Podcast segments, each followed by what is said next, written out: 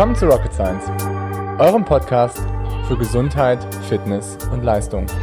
Mein Name ist Dr. Golo Röcken, ich bin Arzt und Coach. Und mein Name ist Dr. Leonie Konschala, ich bin Ärztin und Wissenschaftlerin. In diesem Podcast wollen wir euch die neuesten wissenschaftlichen Erkenntnisse näher bringen und euch zeigen, dass die Verbesserung eurer Gesundheit und Leistung keine Raketenwissenschaft ist. Moin Leo. Moin Golo. Heute sprechen wir über Vegan Gains, perspektivisch beziehungsweise passend zum Veganuary oder Wie January. Wie January, keine Ahnung. Das ist auf jeden Fall die letzte Möglichkeit, wo wir darüber sprechen können, weil es irgendwie unser letzter Beitrag im Januar ist. Und deswegen wollen wir so ein bisschen die positiven Effekte von einer ja, veganen oder auch vielleicht von einer vegetarischen Ernährung beleuchten. Dann sprechen wir so ein bisschen über unsere eigenen Erfahrungen. Dann gehen wir aber auch so ein bisschen darauf ein, was man vielleicht irgendwie dabei auch beachten sollte. Und als letztes, ja, packen wir noch ein paar Studien oder sowas rein, ne? Klar. Immer. Immer. Ja, ähm, willst du mal anfangen mit den positiven Aspekten vielleicht zuerst? Ähm, klar. Also positive Aspekte kann man vielleicht, bevor man auf das Gesundheitliche ähm, drauf eingeht, erstmal sagen, dass halt ähm, eine vegane Ernährung deutlich nachhaltiger ist als eine fleischbasierte ähm, oder auch vegetarische Ernährung. Dass halt sozusagen unsere Ressourcen der, der ähm, Umwelt dadurch deutlich geschont werden, weil wir halt keine große Weidefläche für die Tiere brauchen, keine übermäßige äh, Wasserausgaben haben und das ganze Futtermittel. Und allein dadurch halt ähm, das Ganze schon deutlich ökologischer ähm, ist als eine fleischbasierte Ernährung. Aber auch ähm, für unsere Gesundheit muss man sagen, ähm, gibt es viele Anzeichen, dass die vegane Ernährung gesundheitsförderlich ist. Ähm, also besonders, wenn man halt ähm, ein Risiko hat für ähm, chronische ernährungsassoziierte Erkrankungen, wie zum Beispiel Diabetes mellitus, worüber wir letztes Mal ja auch gesprochen haben, Herz-Kranzgefäßerkrankung oder eben auch Krebs, ist es halt so, dass man wenn man seine Ernährung auf eine vegane Ernährung umstellt, eigentlich davon profitieren. Also nicht nur, aber dass man davon profitieren kann, dass halt genau diese chronischen Erkrankungen eben ähm, minimiert werden. Da gibt es auch relativ viele epidemiologische Studien zu, die das ähm, versuchen zu zeigen. Man muss allerdings auch dazu sagen, dass die eigentlich alle eine Schwäche haben, aber da können wir vielleicht später auch nochmal drüber reden. Jetzt machst du einmal den ganzen Rundumschlag, würde ich sagen, um die ganze Folge schon einmal abzuholen. Ja. Ähm, ja.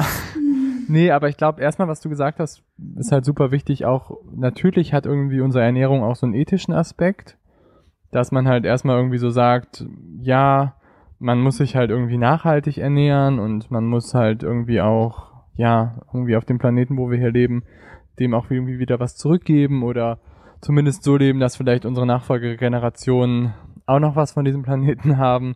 Und da ist einfach Fleischkonsum hat einfach schlechtere Auswirkungen auf unser Klima als eine pflanzliche Ernährung oder eine pflanzliche Produktion von Lebensmitteln.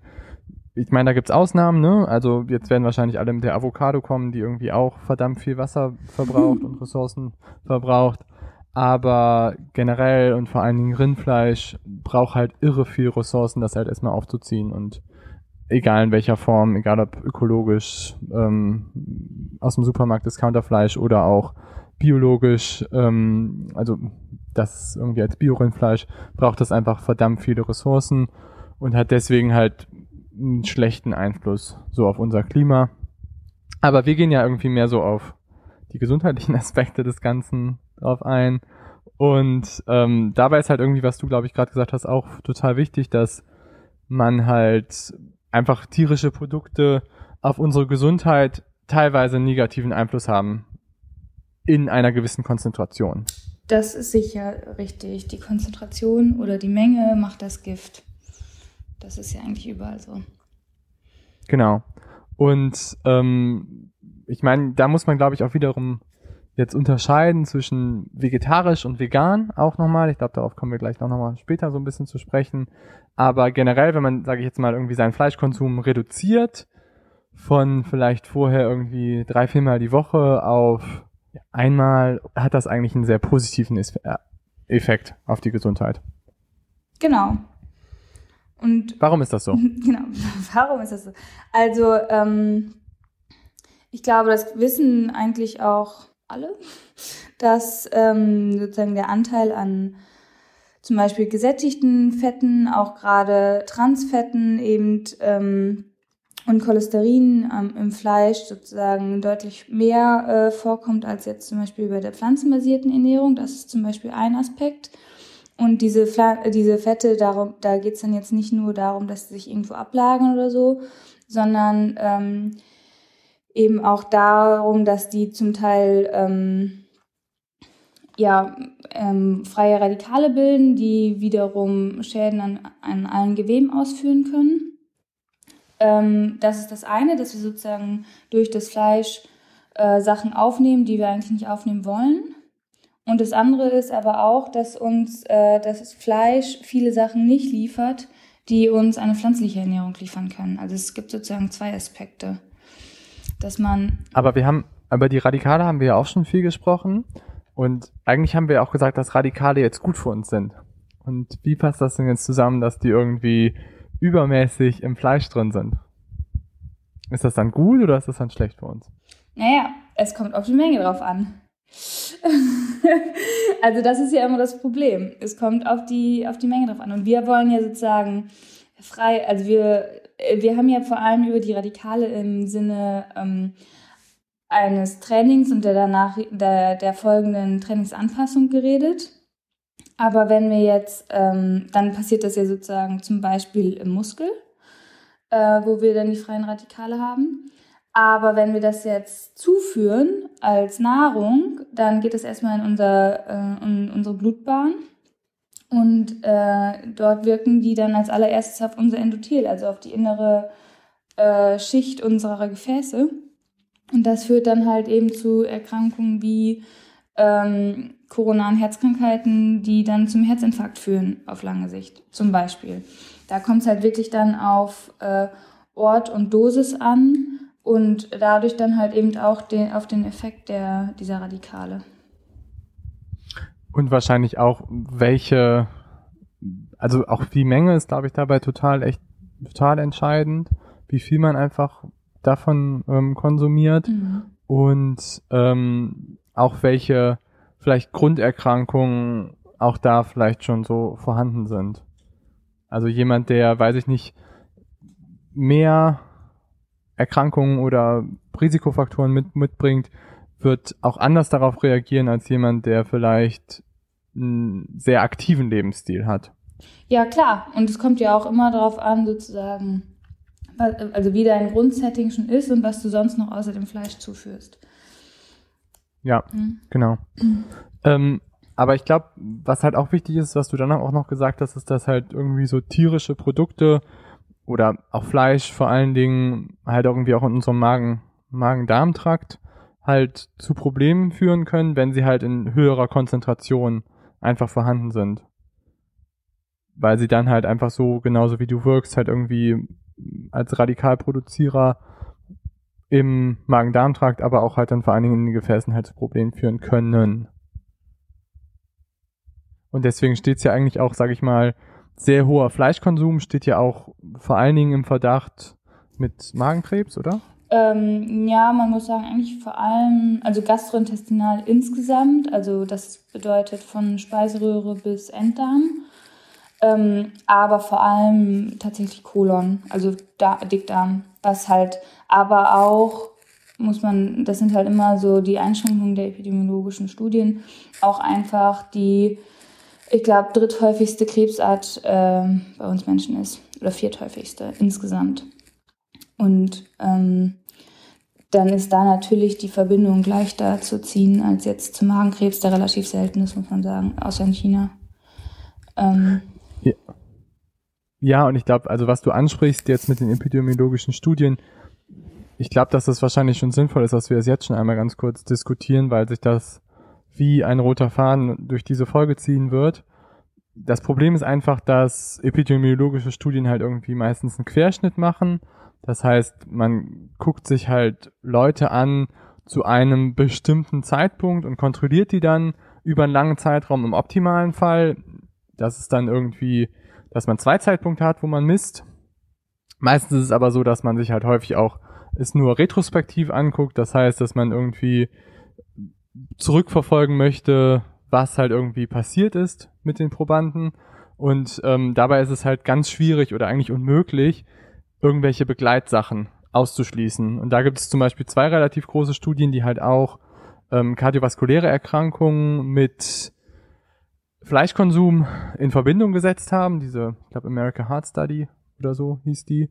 Und dabei konnte halt nicht wirklich ausgeschlossen werden, dass Leute, die sich ähm, deutlich mehr Fleisch gegessen haben, dass die nicht auch parallel dazu vorwiegend ganz einfache Kohlenhydrate konsumiert haben und sich einfach generell vom Lebensstil ungesunder waren als Leute, die halt irgendwie sich ähm, weniger Fleisch gegessen haben und vielleicht einfach auch generell sich gesünder ernährt haben. Das ist halt immer so ein bisschen die Krux der Sache. Ja, und besonders äh, bei den Veganern muss man halt sagen, bei, oder allen Studien, die eben vegane äh, Ernährungsformen mit einbeziehen, hat man eigentlich immer die Bias dadurch, dass sich Veganer per se, muss man sagen, ähm, bewusster ernähren und dadurch meistens eigentlich auch gesünder.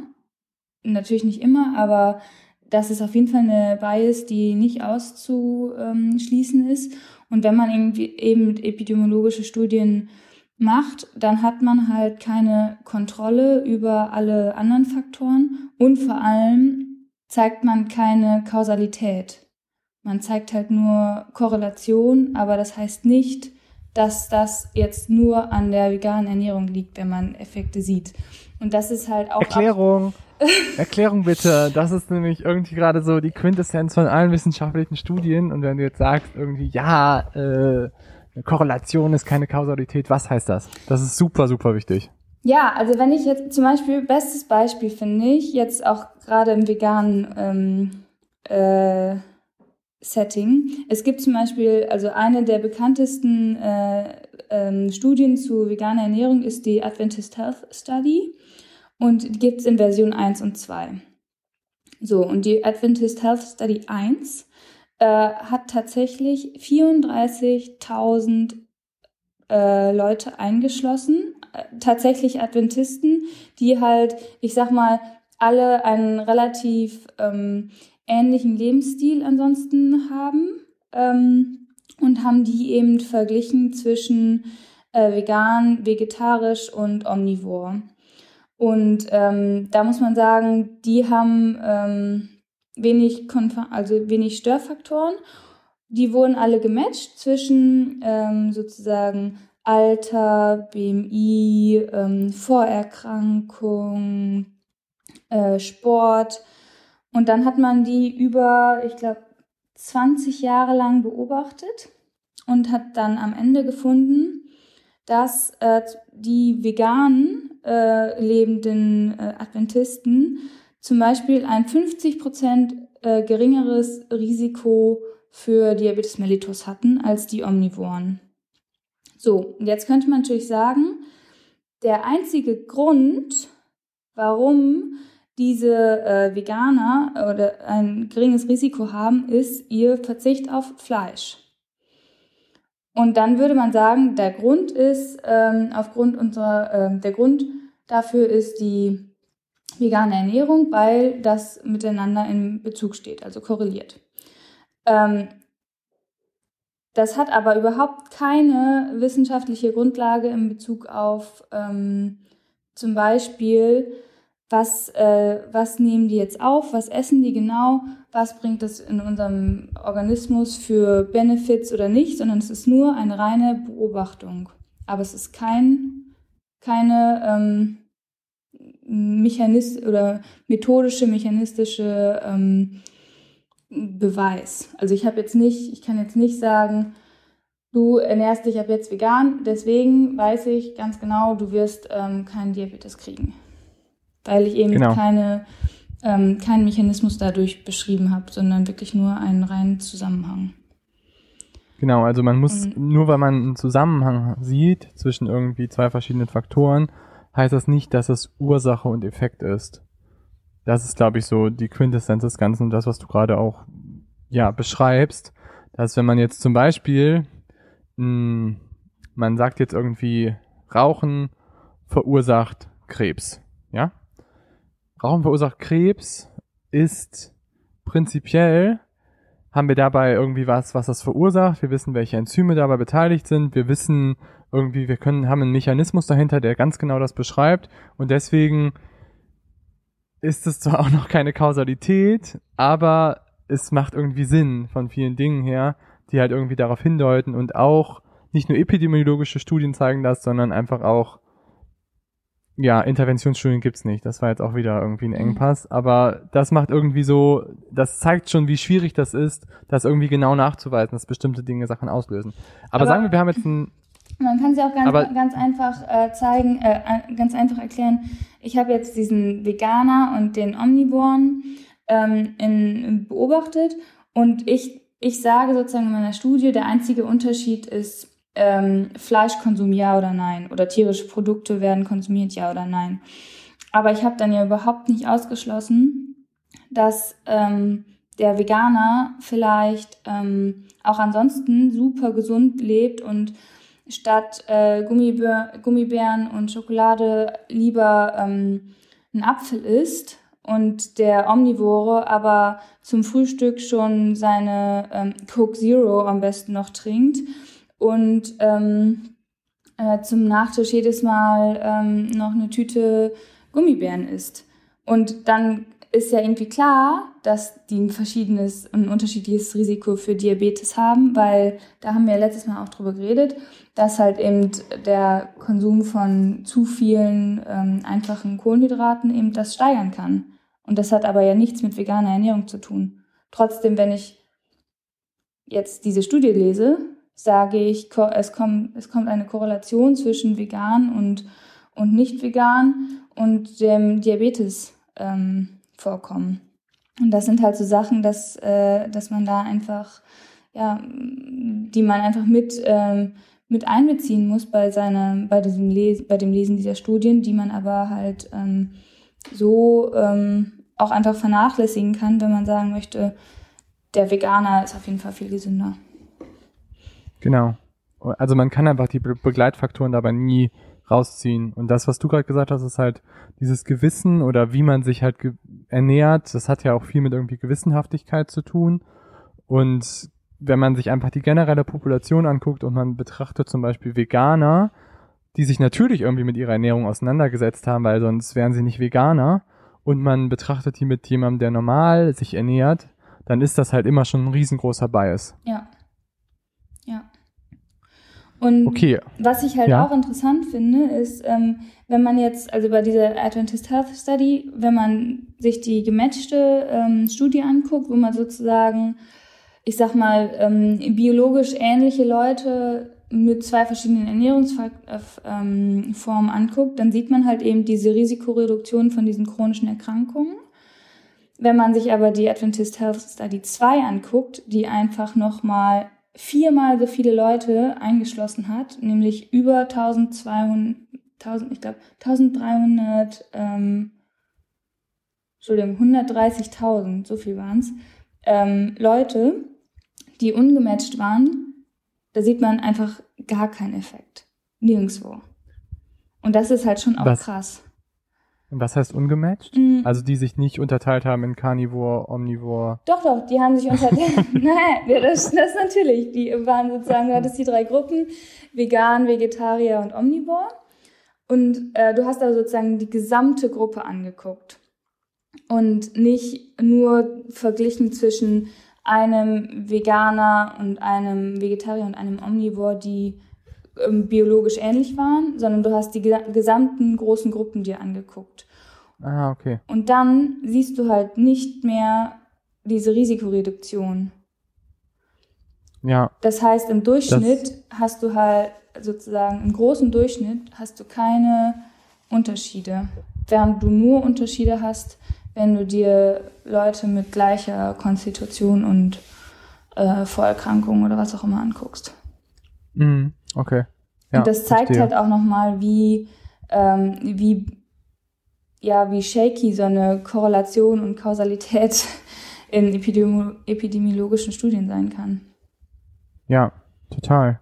Und auch, ähm, ich meine, es gibt dann auch noch andere große Studien, die ja auch, sage ich mal, sich so diese Centenarians angeguckt haben, also Leute, die halt über 100 werden und die, es gibt ja so bestimmte, ja, geografische Bezirke, wo man halt mehr Auftreten von solchen die Blue Zones. Centenarians wird.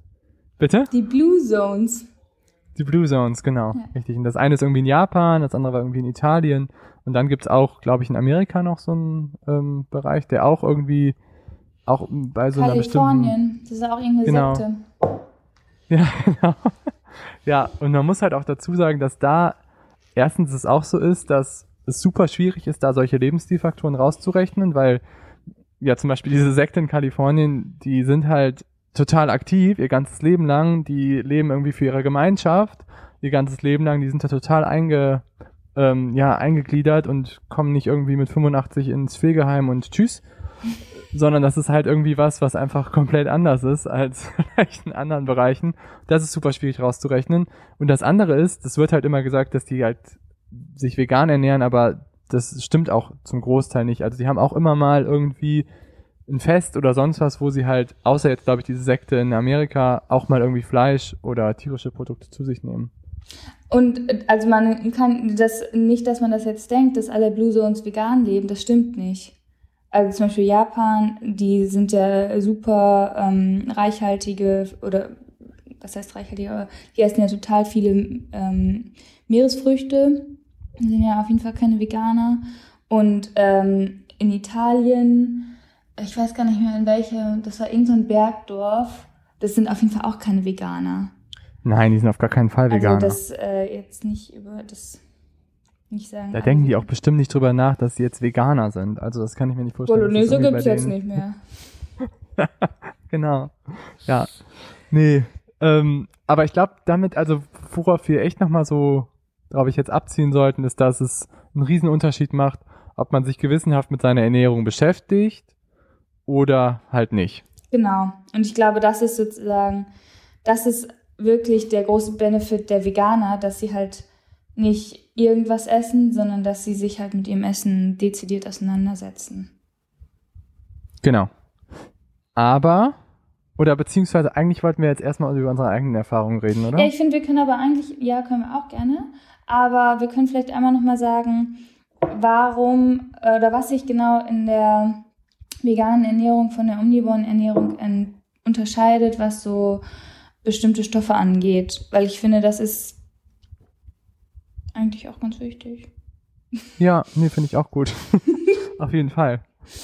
Also, ähm, mir fallen, ich sag mal, also mir fallen jetzt so per se so drei Sachen ein, die ich irgendwie interessant finde, das eine ist halt irgendwie das Protein. Es ist ein anderes Protein als in der pflanzlichen Ernährung.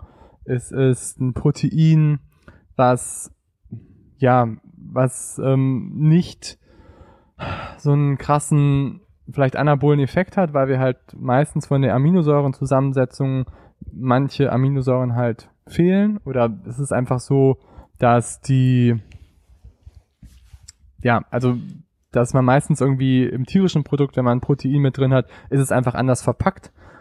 Darf ich dir Im da pflanzlichen Produkt als ja. Also immer. es ist anders, es ist anders verpackt, sehe ich auch so, aber letztendlich ist es das gleiche Protein. Du musst nur anders darauf achten, dass du alle Bestandteile bekommst, würde ich sagen. Ja, aber wenn du dir jetzt zum Beispiel, ich sag mal, ich nehme da immer so mTOR als, ähm, als Marker. Ne? Also mTOR haben wir ja auch schon mal drüber gesprochen. mTOR ist irgendwie so Zellregulator. mTOR ist Golos Lieblingssignal.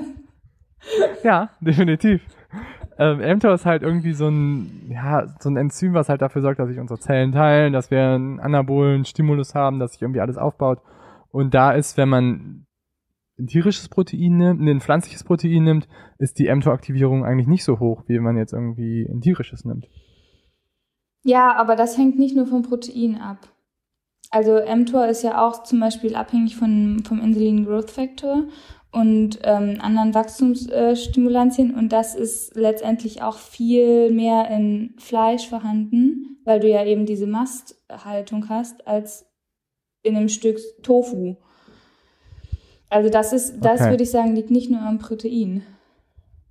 Ihr merkt schon wieder, es wird richtig nerdy heute. Sorry. Aber ich habe damit angefangen, also Ja. sorry.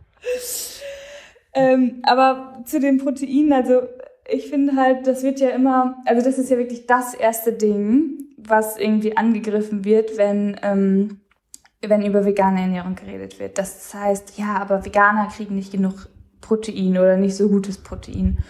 Und Das würde ich, ja, das, Das- will ich eigentlich damit gar nicht sagen. ach so, das habe ich so. Also ich will damit eher, also schon teilweise, ne, aber ähm, ich sehe das eher als einen positiven Aspekt, äh, Aspekt an, dass das Protein vielleicht, dass es halt auch ganz gut ist, dass es von der Aminosäurezusammensetzung vielleicht gerade nicht alles immer bereit hat und dass man halt dadurch, sage ich mal so, von der Zellteilung her und von sonst was eher einen positiven Aspekt hat. weil du so hast kein das eher. Überangebot, ne? Ja. Genau. Mhm.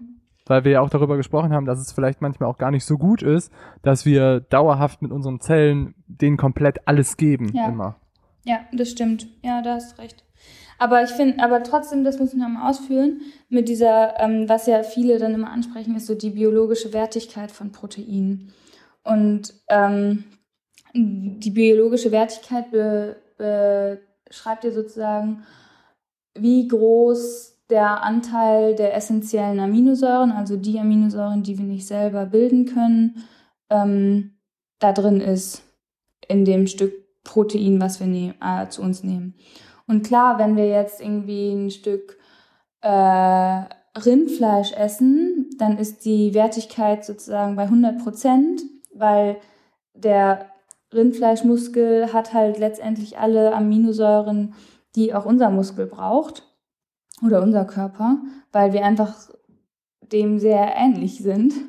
Und wenn wir jetzt eine Bohne essen, dann hat die halt nur eine Proteinwertigkeit von, ähm, je nachdem welche Bohne, zwischen 70 und 30 Prozent, weil eben der, die Zusammensetzung der Aminosäuren anders ist. Aber wenn man sich damit halt ein bisschen auseinandersetzt und einfach verschiedene, zum Beispiel Bohnen kombiniert, dann kannst du auch zu deiner am Ende hundertprozentigen Wertigkeit kommen des Proteins. Und deswegen finde ich, ist es Quatsch zu sagen, als Veganer kann man nicht genug oder nicht das richtige Protein essen. Nee, das, das wollte ich damit auch nicht sagen. Wie gesagt, es ging mir eher so um diesen, einfach den Unterschied nochmal darzustellen Mhm. zwischen pflanzlichen und tierischen Protein. Ich wollte damit keine, ich wollte damit nicht sagen, dass man als Veganer ähm, nicht Minderwertiges auch mal Protein da- ist. genau, minderwertig. Eat your protein. Das ist ja auch so typisch bei den Amerikanern, so eat your protein. Eat your protein. Das ist das Wichtigste auf der ganzen Welt. Ähm, nee, das wollte ich damit auf jeden Fall nicht sagen. Okay. Okay. Aber noch Hätten wir mal. das geklärt. Ja, wenn du jetzt so eine Bohne hast, Mhm. dann isst man, nimmt man natürlich da auch immer Ballaststoffe mit auf, Mhm. die man, sage ich jetzt mal, wenn man tierische Produkte mehr isst, nicht aufnimmt. Nee. Und das ist auch eher natürlich ein Vorteil Genau. Also das, der pflanzlichen ja, Ernährung. definitiv. Also Zum Großteil.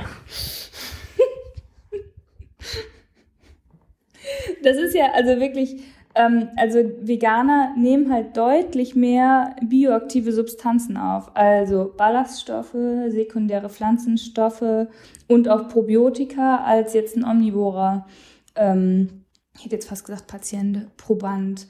Und das ist definitiv als positiv anzusehen, weil das eben alles ähm, äh, ja, für einen guten Stoffwechsel, für einen gesunden Körper eben unterstützend wirkt. Definitiv. Ähm, Würde ich auch so sehen. Also bei ähm, 99,99999 Prozent würde ich dem zustimmen, was du gerade gesagt hast. und was ist mit dem letzten 0,001 Prozent? Ich glaube, für manche Leute, die Probleme mit ihrem Magen-Darm-Trakt haben und vielleicht auch bei gewissen Autoimmunerkrankungen, kann es sinnvoll sein, auf gewisse Ballaststoffe zu verzichten und vielleicht auch mal eine ganz andere Ernährungsform auszuprobieren. Ja. Das ist ja auch so ein bisschen, Das kann definitiv sein, aber das habe ich auch nicht bestritten.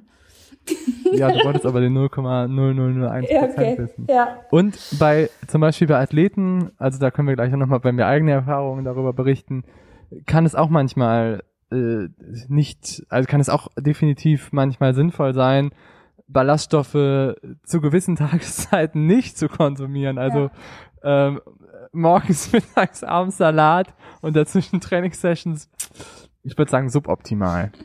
Nicht so gut. Nein. Ja, aber was, was um das einmal zu Ende zu führen, ähm, neben diesen bioaktiven Substanzen haben natürlich ähm, Veganer in ihrer Ernährung auch noch mal auch noch deutlich mehr Antioxidantien, äh, Magnesium und Folat, einfach durch den hohen ähm, Blattgemüseanteil oder Gemüseanteil. Und Willst du jetzt sagen, dass Antioxidantien Magnesium und Folat sind? Oder wolltest du jetzt sagen Antioxidantien und Magnesium und Folat? und Okay. heute, Ich wollte nur mal, heute sind wir ein bisschen auf Krawall geredet. Äh, ja, okay. Ja, du hast damals auch geklugscheißt, Ja. als ich meine Sache. Deswegen wollte ich dir einfach nur eine kleine Retourkutsche mal machen. Ich merk's schon. Klugscheißer Leonie kriegt, da, äh, kriegt langsam alles zurück. Ähm, und was, was äh, die vegane Ernährung auch mehr hat, ist ähm, Omega-6-Fette, wo- die so ein bisschen, ich sag mal, streitbar sind, ob das jetzt nur optimal ist. Ähm, und auch tatsächlich mehr dreifach positives Eisen. Aber, jetzt kommst du. Ja, dreifach positives Eisen ist minderwertig. Ja, aber hat man nichts von. Kann man nicht, also so gut wie nicht Nee, aufnehmen. Das kann man nicht so gut nämlich Hat man verwenden. trotzdem mehr als Veganer. Ja, also wieder was Minderwertiges. Verdammt. Ja. Also in tierischen Produkten ist vierfach positives Eisen. Das kannst du besser verwerten. Zweifach. Aber okay. Zweifach? Ja. Oh ja, siehst du? Danke, Lea. Siehst du, jetzt haben wir zurückgekommen. Scheiße. Sehr gut, dann haben wir das ja auf jeden Fall auch schon mal wieder ge- geregelt. Okay, also bevor uns jetzt alle Hörer abgesprungen sind, würde ich sagen, switchen wir mal ganz schnell zu den eigenen Erfahrungen, weil wir haben jetzt echt so viel technisches. Nein, ähm, wir müssen noch sagen, wir müssen, ja, wir können gleich, gleich kannst du erzählen, wie es war als Veganer. Aber lass uns noch einmal sagen, was man sozusagen weniger hat als Veganer. Meistens. Ja, okay. Also du hast weniger Cholesterin, das ist ganz Yes. klar, weil Cholesterin ist eigentlich nur in tierischen Produkten wirklich großteils vorhanden. Ja. Dann hast du, da wir gerade mit dem Eisen das gesprochen haben, hast du tendenziell, nimmst du etwas weniger Eisen auf, Ja. muss aber nicht dramatisch sein. Du hast kein Vitamin B12, was super wichtig ist, also alle Veganer da draußen, ähm, bitte substituiert Vitamin B12. Ähm, ja, es gibt da gute Produkte, würde ich nicht oral aufnehmen, hat eine ganz schlechte Bioverfügbarkeit oral generell, gibt andere Methoden Ja, da können wir kann man später sich spritzen. reden. würde ich auf jeden Fall da empfehlen. Ähm, und worauf ich immer noch eingehe, was mir gar nicht so bewusst war, aber es mittlerweile ich doch irgendwie relativ wichtig finde, ist noch Carnitin. Das ist noch so ein Fettstoffwechseltransporter, den hat man auch nicht so wirklich als Veganer und das kann halt wichtig sein irgendwie bei, bei Sport. Ja, Carnitin, Kreatin ist natürlich auch echt so eine Sache. Ähm, was aber sozusagen an ähm, auch noch, finde ich, wichtig ist, ist halt äh, Leucin als essentielle Aminosäure. Ist wirklich schwierig, ähm, äh, die aufzunehmen. Da muss man einfach drauf achten bei der Wertigkeit der Proteinquellen, dass man genug Leucin aufnimmt. Ähm, So, und jetzt komme ich wieder. Ne? Ja. Warte, ich google das gerade mal eben. Aber Leucin ist der wichtigste Aktivator von mTOR neben Glucose. Und deswegen hat natürlich dann auch irgendwie, weil du halt viel weniger Leucin aufnimmst, damit hast du jetzt angefangen, sorry Leo, aber dadurch hat es natürlich dann irgendwie eine geringere anabole Ja, Wirkung, aber, wenn du dich vegan aber, ernährst. nein, aber wenn du dich vegan gut ernährst, dann hast du ja genug Leucin. Und wo ist denn Leucin drin? Äh, in Soja, in Erbsen. Okay, okay, äh, okay, Und okay. aber was tatsächlich, also ähm, jetzt kommen wir nochmal zu dem, was man weniger hat und was immer vergessen wird oder was, was wirklich kritisch ist, sind ähm, tatsächlich Zink und Calcium. Und Omega-3. Echt? Mhm. Aber das war mir auch nicht so bewusst, Okay. dass, das, dass das echt so ein Problem ist. Ähm, aber gerade Calcium ähm, wird halt oft nicht Ist ja auch richtig, dass man es nicht substituiert eigentlich. Aber wenn man zum Beispiel keine Pflanzendrinks nimmt, die Kalzium zugesetzt haben, ist, ähm, ist oft Kalziummangel angesagt bei Veganern. Omega-3, okay. glaube ich, achten viele drauf und gucken, dass sie irgendwie ihr Leinöl ähm, oder ihre Fischölkapseln oder so zu sich nehmen. Aber ähm, Calcium ist wirklich ein Problem anscheinend. Fischölkapseln sind aber nicht vegan, ne? Stimmt. Okay. So, ähm, jetzt erzähl du mal ja. von deiner veganen Erfahrung. Ja, ich würde auch sagen, lass mal auf eigene Erfahrung sprechen und danach vielleicht nochmal so ein bisschen das, was wir gerade angetriggert haben, das Negative so ein bisschen beleuchten. Hm? Ja, also ich war ähm, drei Jahre lang vegan. Ich habe damit angefangen 2015, kurz vor Australien, weil mich das so angewidert hat, ähm, wie meine Familie sich zu Hause ernährt hat. irgendwie bei so einem Urlaub. Oh, sorry, Mama. Ähm, also es gab irgendwie so typisch ähm, auf dem Land, es gibt halt irgendwie immer eine Fleischbeilage zu jeder Sache. Ähm, und wir essen ja gar nicht so viel Fleisch, aber da war doch, doch irgendwie noch mal so ein bisschen Schinken drin und Hackfleisch und im Hackfleisch war dann, im Hackbraten war dann noch Hackfleisch drin und das hat mich irgendwie einfach, irgendwann war das einfach so viel, dass ich gesagt habe, ich habe keinen Bock mehr da drauf und habe das halt komplett ähm, nichts mehr davon gegessen. Und zuerst habe ich mich mega gut gefühlt, muss ich sagen. So das erste halbe Jahr, das erste Jahr war richtig gut. Ich habe mich, würde ich sagen, auch eigentlich gut ernährt. Ähm, also ich habe darauf auch sehr geachtet, was ich so gegessen habe. Ich war jetzt nicht irgendwie so der Orangensaft-Veganer mit ähm, morgens Cornflakes, ähm, Hafer, Hafermilch äh, und dann noch irgendwie das Glas Orangensaft dazu, sondern ich habe es schon probiert, irgendwie relativ ja variantenreich und sage ich mal ganzheitlich zu betrachten. Aber ähm, und ich habe mir auch Vitamin B12 habe ich mir auch gespritzt. Ähm, habe ich immer so einmal im Jahr so eine Kur gemacht, um damit die Spiegel da irgendwie nicht abgekippt sind. Aber trotzdem hatte ich so nach einem Jahr das Gefühl, dass es nicht mehr so gut ist irgendwie generell. Und ähm, ich habe das dann immer mal wieder, sage ich mal, ich habe es dann aufrechterhalten, ich habe es dann drei Jahre lang durchgezogen. Aber mittlerweile bin ich der Meinung, dass ich mich damit so als Athlet es mir nicht so komplett gut bekommen hat, weil ich einfach mittlerweile eine anderen eine andere Meinung bin. Ich hatte damals auch mega niedrige Cholesterinwerte, immer so von 140, 150 ähm, und habe Carnitin zum Beispiel gar nicht berücksichtigt. Und ich glaube zum Beispiel, dass Cholesterin, zu niedrige Cholesterinwerte bei Athleten nicht gut sind. Auch so wegen unserer Hormonsynthese. Darüber haben wir auch schon mal gesprochen, dass irgendwie Cholesterin so ein Vorläufermolekül ist von vielen von unseren Sexualhormonen und dass das halt vielleicht nicht so optimal ist. Also Cholesterin wird ja irgendwie nur aufgenommen von unserem Körper, wenn wir es halt eigentlich brauchen und zur Verfügung haben, so dass unsere Blutcholesterinwerte nicht nur was darüber aussagen, wie viel wir Cholesterin in unserer Nahrung zu uns führen, weil du halt irgendwie immer so Transporte haben musst, damit du das irgendwie im Blut transportieren kannst. Und ich glaube aber, dass wenn du dich dauerhaft vegan ernährst und eigentlich fast gar kein Cholesterin zuführst, dass dann vielleicht dein Körper in so eine Situation kommt, wo er nicht mehr genug nachproduzieren kann. Und das glaube ich auch immer noch, dass das sein kann. Gerade bei Athleten, ne? Also jetzt vielleicht nicht bei jemandem, der nur irgendwie drei, vier, fünf Stunden Sport die Woche macht. Ich habe in der Zeit relativ viel Sport gemacht, habe mich auch irgendwie da zweimal für den Ironman Hawaii qualifiziert und ähm, ja, ich weiß es nicht. Also ich habe es dann sein gelassen, glaube ich, Ende 2017. Also es waren dann so zweieinhalb Jahre, die ich es gemacht habe. Mhm. Und ich fühle mich seitdem ja, so, ich sag mal, was, ja, was viele Dinge angeht, einfach ein bisschen besser. Ja, spannend. Also es ist, äh, ich glaube, es machen ja wirklich auch gerade im Ausdauerbereich äh, relativ viele Leute so auch aus Performancegründen eine vegane Ernährung. Ähm, und ich finde es spannend, dass du sagst, so ein Jahr war gut und dann war, war so ein Kippmoment. Und das passt ja eigentlich auch dazu, dass zum Beispiel Vitamin B12, aber auch andere ähm, Spurenelemente, von denen wir eigentlich ein gutes Depot im, haben im Körper, ähm, dass dann einfach irgendwann zu wenig, lange Zeit zu wenig kommt und dass dann bestimmte Sachen einfach fehlen. Und ähm, ehrlich gesagt ist das, glaube ich, auch eine große Krux im Sportbereich, die viele unterschätzen bei der veganen Ernährung. Also ja, obwohl das, du das, mh. obwohl du sagst, du hast es irgendwie, bist es gut angegangen und hast irgendwie darauf geachtet, dass du dich gut ernährst. Das finde ich schon krass. Ja, ich finde halt, also ich glaube als Athleten einerseits hat man halt eigentlich, überlegt man sich ja auch schon, was man, sage ich mal, so isst, die meisten. Mhm.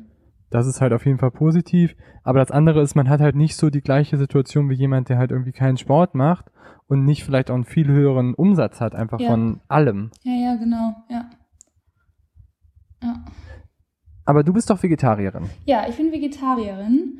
Ähm, und ich habe aber tatsächlich auch eine Zeit lang es mit äh, einer veganen Ernährung probiert. Längst nicht so lang und auch echt nicht so strikt wie du. Ähm, bei mir war tatsächlich der Auslöser ähm, die China Study.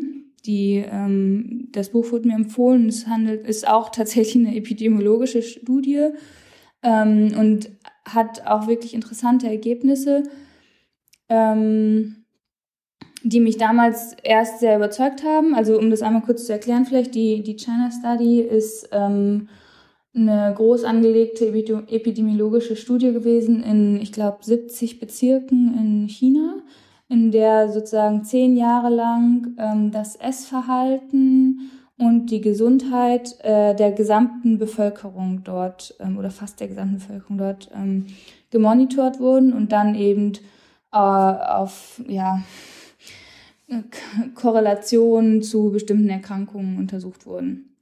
Und ein Aspekt davon war, oder generell die, die, ähm, die Leute, die das dann publiziert haben, das waren, ähm, das waren äh, war Thomas Campbell vor allem, der hat halt gesagt, ähm, je weiter sozusagen die Bezirke im, im Land verteilt waren, also weg von der ähm, Industrialisierung, desto weniger beziehungsweise äh, desto oder gar nicht mehr wurden halt eben tierische Produkte ähm, gegessen und man hat halt gesehen, dass sozusagen damit dann auch Krebserkrankungen, koronare Herzerkrankungen, äh, Diabetes, Autoimmunerkrankungen und auch Osteoporose eben abnehmen und auch Demenz.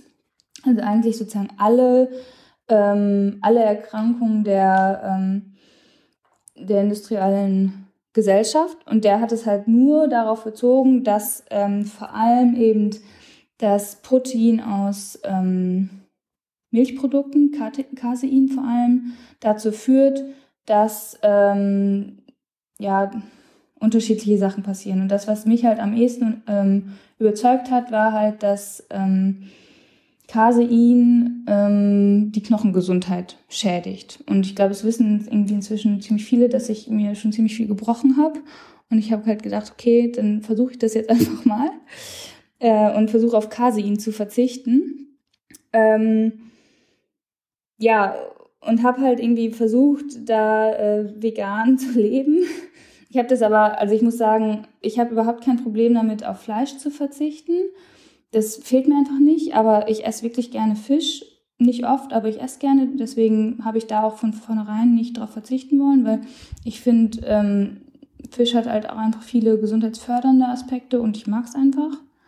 Ähm, und ich esse aber auch wirklich gerne Käse. und und das, also auf Joghurt oder Milch zu verzichten, habe ich auch kein Problem mit. Da finde ich, gibt es super gute Alternativen und die esse ich auch immer noch. Ähm, eigentlich nur. Aber ähm, ich habe, also ja, ich esse wirklich gerne Käse. Und dann habe ich mich halt da, ähm, ich glaube, so drei Monate äh, habe ich wirklich vegan gelebt. Und ähm, dann waren aber halt auch so Sachen, dann war ich zum Beispiel in Indien äh, längere Zeit und da wurde halt jeden Tag für uns gekocht. Und dann wollte ich nicht sagen, ah nee, das esse ich nicht, das esse ich nicht. Da habe ich teilweise sogar Fleisch auch gegessen. Ähm, und das war mir zum einen Aber halt. die essen doch fast gar kein Fleisch, oder? Ja, aber die, also, die haben halt, ähm, na gut, also so Hühnchen und so essen die schon viel. Ähm, Mhm.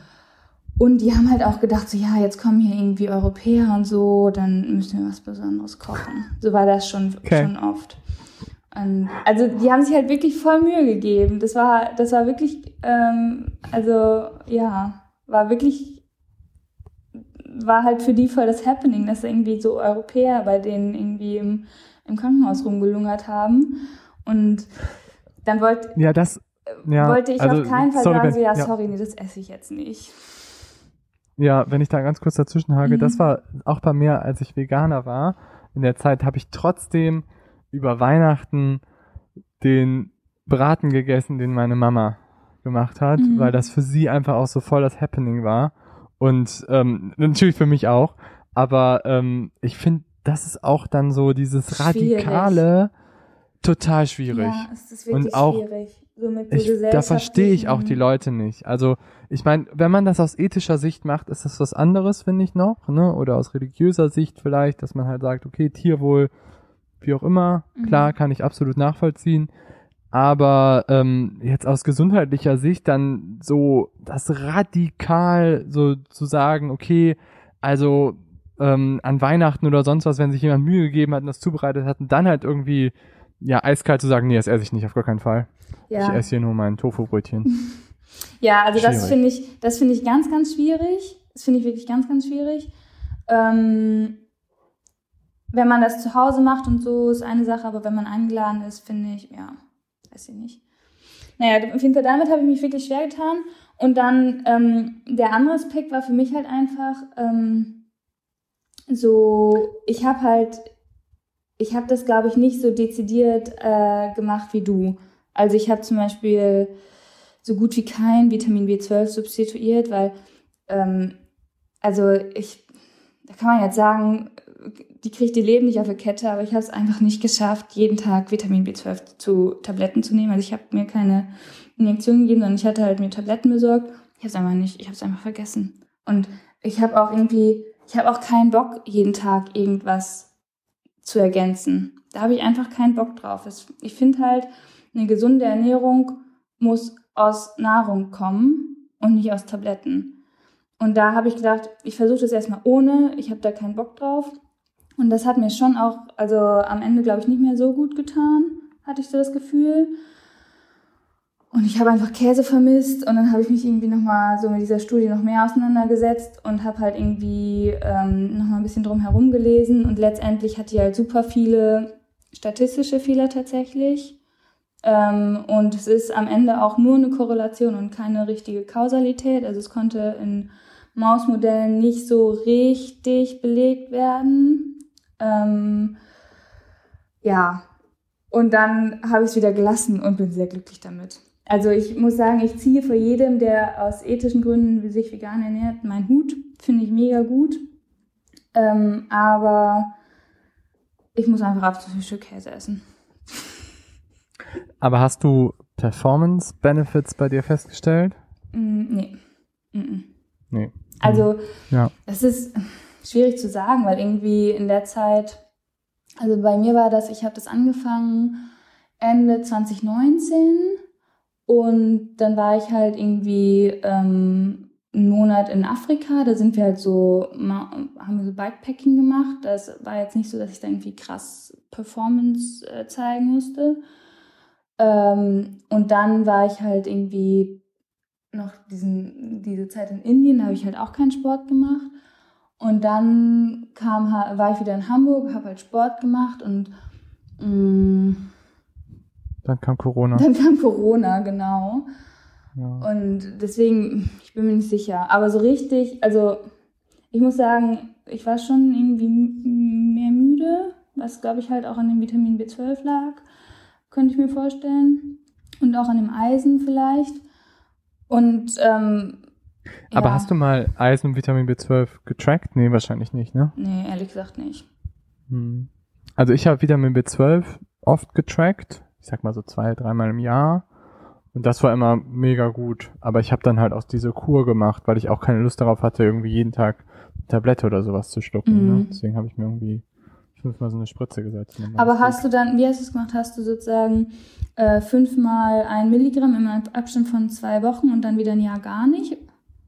Oder hast du das aufgeteilt mehr? Es gibt ja so zwei verschiedene Sachen, weil ich habe das jetzt neulich nochmal für meine Mama nachgelesen. Ähm, und die, also die Möglichkeit ist ja sozusagen einmal, wenn du schon Vitamin B12-Mangel hast, dass du sozusagen alle zwei Wochen ein Milligramm intramuskulär spritzt. Und dann bist du sozusagen, dann hast du auf jeden Fall abgedeckt, was ist? Oh, gut, dass du dich damit beschäftigt hast. Also ich kann dir jetzt sagen, was ich gemacht habe. Ich habe mir fünf Tage lang hintereinander jeden Tag ein Milligramm IM gesetzt. Also Nein. Doch. Klar. Das war ein richtiger Pain. Jeden Tag. Ja. Klar. Ja. Okay. Aber ich meine, warum nicht? Also wenn du, Aber hoffentlich immer Also- an einer anderen Stelle, oder? ja, immer an einer anderen Stelle. Mal Po, mal Oberschenkel. Aber sich selber eine Spritze zu setzen, ist eh ganz, ganz, ganz furchtbar.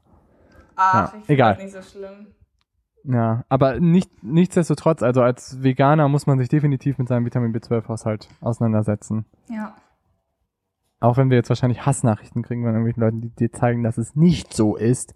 Trotzdem würde ich mich damit auseinandersetzen. Und ich würde mich auch mal mit Eisen auseinandersetzen. Mhm. Einfach nur es mal tracken. Ich hatte damit auch nie Probleme, aber ich würde es trotzdem einfach tracken. Ja. Also ich weiß, dass ich eh eher ein Problem habe mit Eisen, egal wie ich mich ernähre. Aber gut, vegetarisch, vegan macht dann im, im Grunde für den Eisenspiegel gar nicht mehr so einen riesen Unterschied, glaube ich. Aber Du ja. bist ja auch in der Risikopopulation. Junge Frauen im gebärfähigen Alter, die auch noch laufen, sind definitiv Risikopopulation für ja, Eisenmangel. das stimmt. Ja. Ja. ja. Ja, Egal, ob Ähm, nicht. ja, denke ich auch.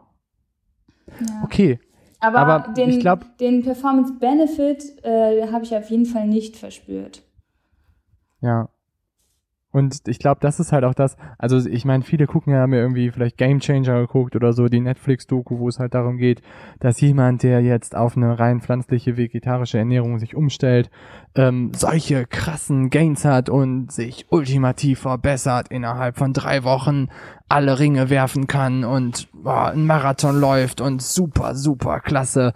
Aber die Frage ist halt, wie ist der Ausgangszustand bei dem Kerl gewesen und Mhm. vielleicht wie hat er sich vorher ernährt und ähm, hat er vielleicht auch einfach mal richtig trainiert, sich irgendwie mit einem Ernährungsberater zusammengesetzt und dann mal richtig einen Fokus darauf gesetzt. Ja. Ja, das, also ich habe den Film nicht gesehen. Ähm, aber das, was ich gehört habe, ist eigentlich so, dass diese ganzen äh, Sachen, die da sozusagen gesprochen wurden, eigentlich keinen richtigen wissenschaftlichen Benefit haben.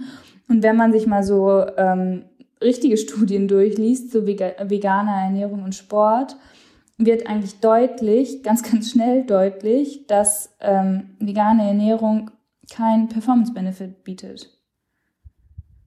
Und Definitiv nicht per se, würde ich Nee, auch so sehen. Definitiv nicht per se und auch nicht über längere Zeit und weder in epidemiologischen Querschnittstudien noch in Interventionsstudien. Keiner der, der Gruppen, im, egal ob im Ausdauerbereich oder im Kraftsport, konnten zeigen, dass eine vegane Ernährung der vegetarischen oder omnivoren Ernährung überlegen ist. Nee, denke ich auch. Und damit kommen wir auch so ein bisschen auf das, dass man sich auch, wenn man sich vegan ernährt, ziemlich scheiße ernähren kann. Ja, genau. Und ne, da irgendwie, ich lese gerade so ein Buch, was ich echt ganz gut finde, das heißt irgendwie The South Asian ähm, Health Problem, irgendwie Health Problem, Problemization von, ähm, warte, ich habe den Namen hier gerade noch schnell. Und zwar von Sinha, von Ronesh Sinha heißt das. Das ist echt gut. Das South, South Asian Health Solution heißt das. Mhm. Und da geht es so ein bisschen darum, um gerade eine Bevölkerung, die aus Indien in die Vereinigten Staaten eingereist ist und meistens eine sehr kohlenhydratbetonte, zum Großteil vegetarische Ernährung hat, aber Probleme kriegt im späteren Alter, weil sie halt ihr System dramatisch mit einfachen Kohlenhydraten überlädt. Mhm. Und zwar über einen sehr, sehr langen Zeitraum. Und die halt dann später einfach auch einen Diabetes entwickeln.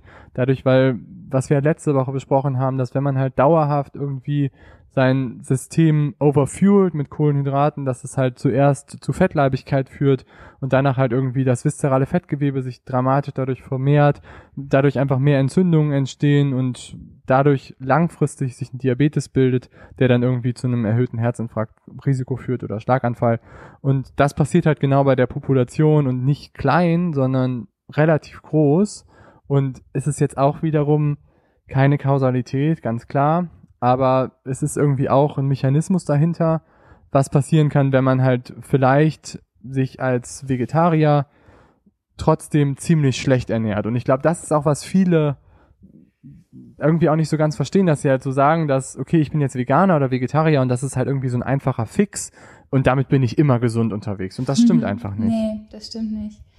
Es gibt ja auch ähm, das Problem zum Beispiel bei der neuseeländischen äh, Urbevölkerung, dass die eigentlich ähnlich wie, äh, wie die Population, die du gerade beschrieben hast, ein totales Problem haben mit ähm, ja, Diabetes und allen anderen chronischen ernährungsassoziierten ähm, Erkrankungen. Und äh, genau aus dem Grund, die ernähren sich viel ähm, ja, pflanzlich, Kohlenhydrat ähm, ähm, und sind echt teilweise wirklich früh krank mit altersassoziierten chronischen Erkrankungen.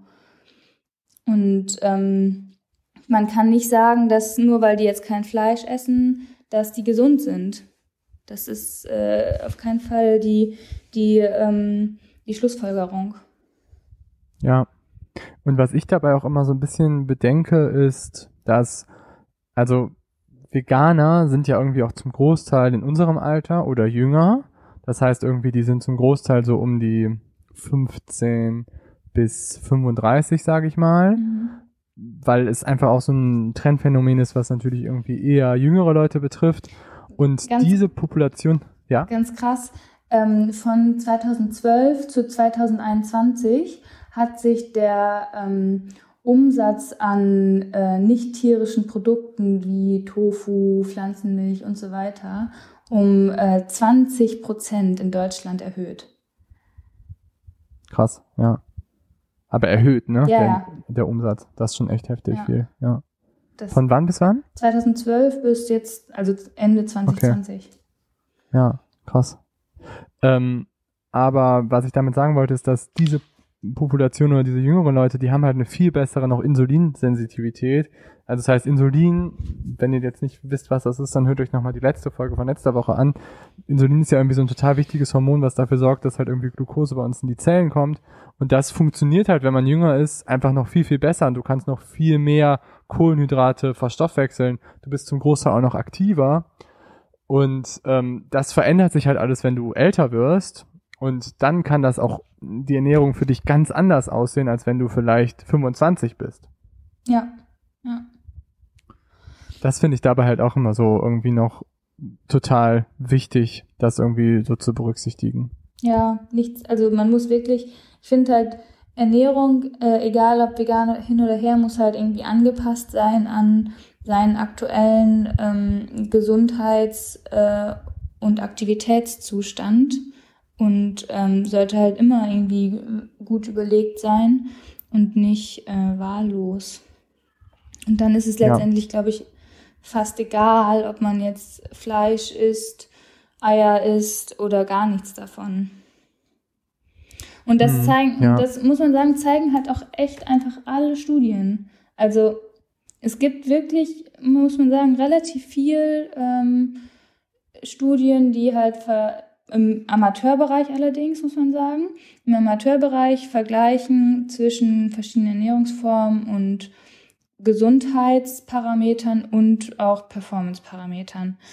Und letztendlich ist es, wenn man sich bewusst ernährt, bei allen drei großen Ernährungsgruppen gleich. Mhm. Ja, und also, ich meine, man kann ja auch mal irgendwie so in den Profibereich gucken. Ich glaube, irgendwie, es gibt natürlich irgendwie auch vegane Profi-Triathleten. Ähm, viele, ich meine, Profi-Triathleten haben auch sehr viel Zeit, sich mit ihrer Ernährung zu beschäftigen. Und vielleicht haben sie halt auch genau einen genauen Plan, wie man das halt irgendwie als Veganer auch gut durchzieht. Und dann kann das, glaube ich, auch funktionieren. Kennst du Nur einen halt- veganen Profi? Äh, Ist nicht, ich weiß nicht, Laura Philipp ist vegetarisch, oder? Die ist, ja, die ist nicht vegan. Ja, Jan Frodeno hat auch gesagt, dass er irgendwie kein Fleisch mehr isst. Ich weiß aber wahrscheinlich ist er auch eher vegetarisch. Ja. Also vegetarisch und vegan ist halt nochmal schon ein krasser Unterschied, finde ich. Mhm, So, ich Dingen. auch. Und das andere, also jetzt nochmal, um das mit den Profis abzuschließen, ähm, das, was für den irgendwie für den Profi funktioniert, muss halt auch nicht für den Amateur funktionieren. Und wenn man sich vegan, glaube ich, gut ernähren möchte, dann muss man das halt wirklich ganz, ganz überlegt machen und tun. Und das ist jetzt das andere, dass wenn man dann irgendwie anfängt, ähm, vielleicht Sachen, die man vorher als Fleisch gegessen hat, jetzt irgendwie mit Ersatzprodukten zu ersetzen, die vegan sind, dann glaube ich nicht, dass das gesünder ist. Also ich kann mir nicht vorstellen, dass irgendwie ein Tofu-Burger, der 1000 Geschmacksverstärker hat, der 1000 E-Zusätze hat, der irgendwie, weiß ich nicht, 10.000 Mal verarbeitet worden ist, dass das so viel besser ist für deine Gesundheit, als wenn du dann eben irgendwie doch den richtigen Burger isst. Ja. Weil das ist natürlich irgendwie ein viel weniger verarbeitetes Produkt. Ja, das ich auch. Ähm, aber ehrlich gesagt glaube ich sogar, dass im Elitesportbereich vegane Ernährung fast eher schlechter abschneidet für deinen Performance-Benefit. Also es gibt tatsächlich keine richtige gute Studie für Eliteathleten, muss man ganz ehrlich sagen. Ähm, aber es gibt eigentlich überall Hinweise darauf, dass halt ähm, mehrere Probleme auftreten können. Dass du halt, also du hast halt eine, in, wenn du den ganzen Tag trainierst, weil das irgendwie dein Job ist, dann hast du einfach eine maximal höhere äh, Aufnahme an Kalorien, die du einfach brauchst. Und wenn du die nur vegan füllen willst, dann hast du einfach, dann kommst du einfach viel schneller an deine Grenzen, das zu schaffen. Weil du hast natürlich eine viel ballaststoffreichere Ernährung. Das macht dich vielleicht auch schneller satt. Ähm, was irgendwie toll ist für jemanden, der äh, abnehmen will. Aber wenn du halt wirklich ähm, ja, Fuel brauchst für dein Training und dann halt irgendwie nur einen Teller Salat essen kannst und dann, äh, dann geht nichts mehr, dann ist das einfach zu wenig. Und ähm, dann kommt natürlich auch die Verdaulichkeit noch dazu, dass halt einfach manche, also wenn du nur, ähm, ich sag mal, auf Ersatzprodukte äh, zurückgreifst, dann ist die Verdaulichkeit manchmal auch einfach nicht so gut im Gastrointestinaltrakt. Wenn du das dann noch koppelst mit einem Teller Salat, kann das noch schlimmer werden.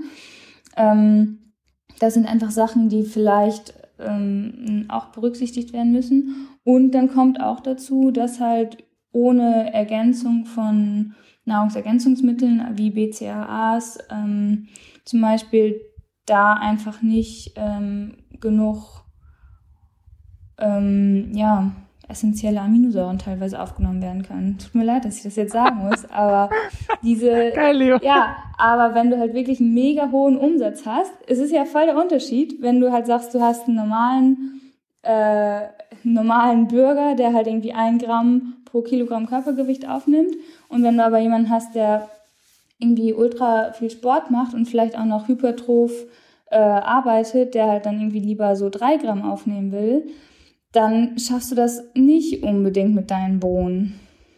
Ja, ja, auf jeden Fall, und super da, wichtiger da Punkt. ist es halt einfach dann doch ein Unterschied. Und ähm, Total. Das sind und halt, das wird halt irgendwie auch immer vergessen. Ja, das sind halt einfach Studien, die sind irgendwie beim Autonormalverbraucher zeigen die irgendwie gute Sachen, aber das heißt nicht, dass es jetzt irgendwie der Heilsbringer ist für alle. Nee, genau. Total. Und dass du halt sagst, ist, also wir gehen jetzt von Ausdauerprofis aus, ne? Nicht jetzt irgendwie wahrscheinlich von Kraftsportlern oder so. Oder halt irgendwie anderen Ausdauersportlern, die vielleicht trotzdem irgendwie nur einmal die am, am Tag trainieren, sondern halt wirklich Leute, die einen riesengroßen Umsatz haben von Energie, von ihren ganzen Molekülen. Und da sehe ich halt auch ein enormes Problem. Und da, das ist jetzt so meine subjektive Meinung, ich sehe da auch wirklich ein Problem mit dem Cholesterin, was ich eben auch schon angesprochen habe. Ich glaube, also da gibt's jetzt auch keine Studien zu, das ist jetzt auch nur meine eigene Meinung dazu. Mhm. Aber ich glaube, dass das einfach problematisch werden kann, wenn dir irgendwie ein Vorläufer Vorläufermolekül aus deinem Sexualstoffwechsel, wenn du das halt dauerhaft zu wenig hast.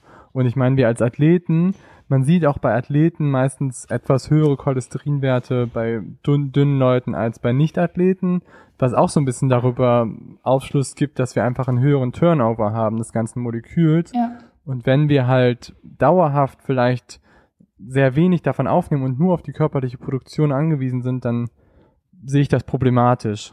Und zum Beispiel, wir haben ja auch schon mal darüber gesprochen, dass bei Ausdauerathleten gerade, die generell geringere Werte haben für zum Beispiel Testosteron oder auch für ähm, weibliche Sexualhormone. Und dann ist das halt nochmal eine größere Engstelle ja. in dem Bereich. Und wir sind ja eh schon da irgendwie so ein bisschen, ja, irgendwie ähm, haben da schon vielleicht Probleme oder es ist einfach ein, Risi ein Risiko, dass man halt da irgendwie einen Mangel erleidet.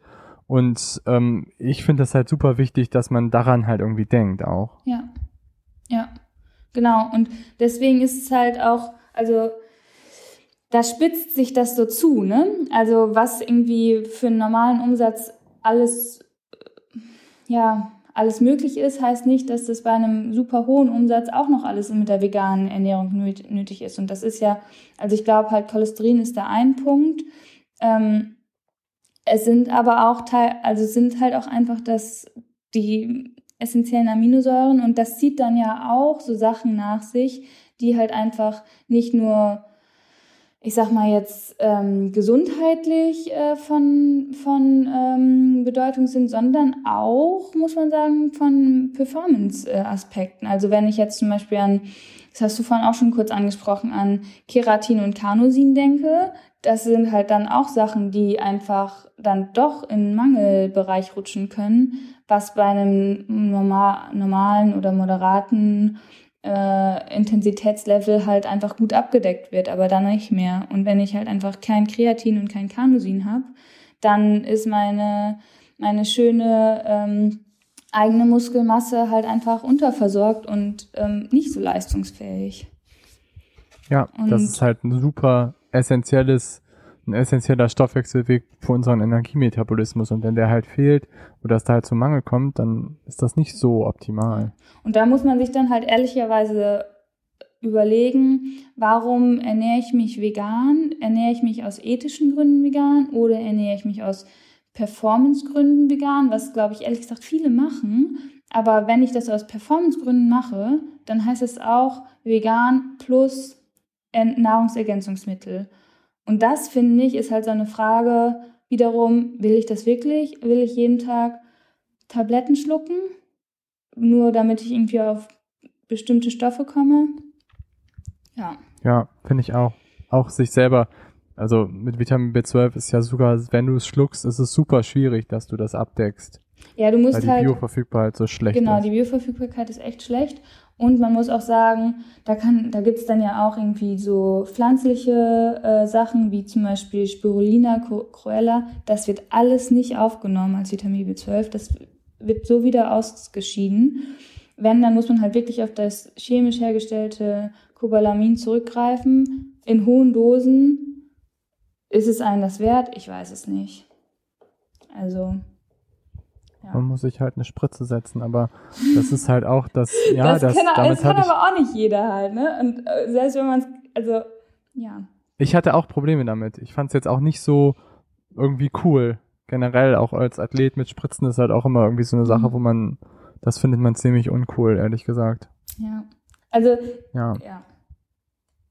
Aber nichtsdestotrotz, wir haben ja jetzt auch irgendwie was, glaube ich, Gutes. Wir haben beide extreme Seiten beleuchtet, so wie wir das auch irgendwie beim Heilfasten und beim Blutzucker und sonst was gemacht haben. Ähm, aber ich glaube, so als Take-Home-Message, man muss das auch wieder nicht so extrem betrachten alles. Also man kann auch sich großteils vegetarisch ernähren, was ich auch jetzt irgendwie bei mir, glaube ich, so sagen würde. Und dann hat man vielleicht einen Tag die Woche, wo man irgendwie, ja, bewusst irgendwie ein Stück Fleisch isst oder was anderes macht, was für seine Gesundheit absolut in Ordnung sein kann. Mhm. Ja. Ja, also ich glaube halt, wenn man irgendwie, ähm, wenn man sich einfach bewusst für sein Essen entscheidet, das ist sozusagen das Allerwichtigste. Und ob das jetzt vegan ist, vegetarisch oder omnivor, ähm, das kann alles gut sein. Ich glaube, es hat alles seine Berechtigung und man muss halt einfach für sich selber ähm, gucken, womit fahre ich am besten, ähm, auch was schmeckt mir, wenn ich einfach überhaupt überhaupt gar keinen Tofu mag und ähm, aber einfach gerne Fleisch esse, dann ja muss man da vielleicht auch einfach dann gucken, dass man sich halt Gutes, ähm, sich einen guten Metzger sucht und dann guckt, wie oft man wirklich Fleisch essen möchte und muss und dass man dann halt eine gute Quelle hat. Dann wird einen das Ja. sicherlich nicht ins Grab bringen. Nein, und ich glaube, man muss auch für sich selber herausfinden, was für einen funktioniert und was für einen auch vielleicht nicht funktioniert. Mhm, genau. Ne? Wir haben ja auch über, ich meine, wir haben ja auch über ganz andere Ernährungsformen schon gesprochen und für manche Leute kann es halt auch sinnvoll sein, vielleicht mal Keto zu machen und also ne? Keto-Veganer, Keto-Veganer habe ich noch nie gehört, stelle ich mir jetzt wirklich auch dramatisch Mhm. schwierig vor. Oh, was, was isst du dann? Äh, Olivenöl trinkst du dann wahrscheinlich. Ja, Avocados haben auch ein paar Kohlenhydrate. Oh. Mhm. Okay. Übel. Nee, aber ich glaube, das war jetzt irgendwie ein bisschen was von allem und irgendwie auch keine richtige Aussage wieder. Aber das kann man auch dabei nicht treffen. Also ich glaube, je länger ihr diesen Podcast hört, desto mehr, desto mehr werdet ihr merken, wie schwierig die ganzen Themen sind und dass es da, es gibt einfach bei der Gesundheit kein, ja, one size fits all. Nee. Es ist einfach immer irgendwie eine individuelle Überlegung, Ja. was irgendwie für den einen sinnvoll ist und was für den anderen nicht. Ja. Und deswegen sind auch, finde ich, solche Filme irgendwie wie Game Changer oder so, das ist okay, dass man vielleicht das auch mal ins Bewusstsein rüttelt und auch von der ethischen Überlegung her sagt, dass ähm, sehr hoher Fleischkonsum einfach scheiße ist für unsere Umwelt. Aber man sollte das einfach nicht so absolut sehen und vor allen Dingen nicht Performance-Benefits erhoffen wie in diesem Film. Mhm. Ja. Das ist echt, also ich glaube, ich muss mir den doch mal angucken, aber es ist irgendwie voll die Verarsche, wenn ich, das, was ich so gelesen habe. Naja, Du hast ja auch keinen Fernseher. nee. Sehr, sehr, sehr sympathisch, Leo, muss ich sagen. Aber ihr habt doch auch keinen, oder? Hm, doch, ein Riesenfernseher. Ach ja, ja, aber auch nicht unserer. Ja, Haben gut, wir- wenn es nicht eure ist. Geliehen. Steht nur im Wohnzimmer, stimmt, wie konnte ich es vergessen? Ja. Naja, ja, aber also guckt, was ihr essen wollt und ob ihr gut abgedeckt seid, aber ich glaube, wenn man halt ähm, ein bisschen bewusst ist, ist es am allerbesten. Genau. Und auch als Veganer kann man sich echt schlecht ernähren, wenn man jeden Tag irgendwie nur Cornflakes mit Zucker, Wasser, Orangensaft, sonst was konsumiert, kann das auch ziemlich böse sein. Und wenn ihr Veganer seid, dann checkt definitiv mal unseren Vitamin B12 Spiegel und vielleicht auch mal Eisen. Ja, genau. Und ähm, immer schön viel Leutzchen essen. mTOR-Aktivierung, würde ich sagen. Leute, BCAAs konsumieren, ne? Los jetzt. Danke. Gut, Okay. ich glaube, jetzt haben wir genug geschwafelt. Ich glaube auch. Alles klar. Tschüssi. Bis dann. Ciao.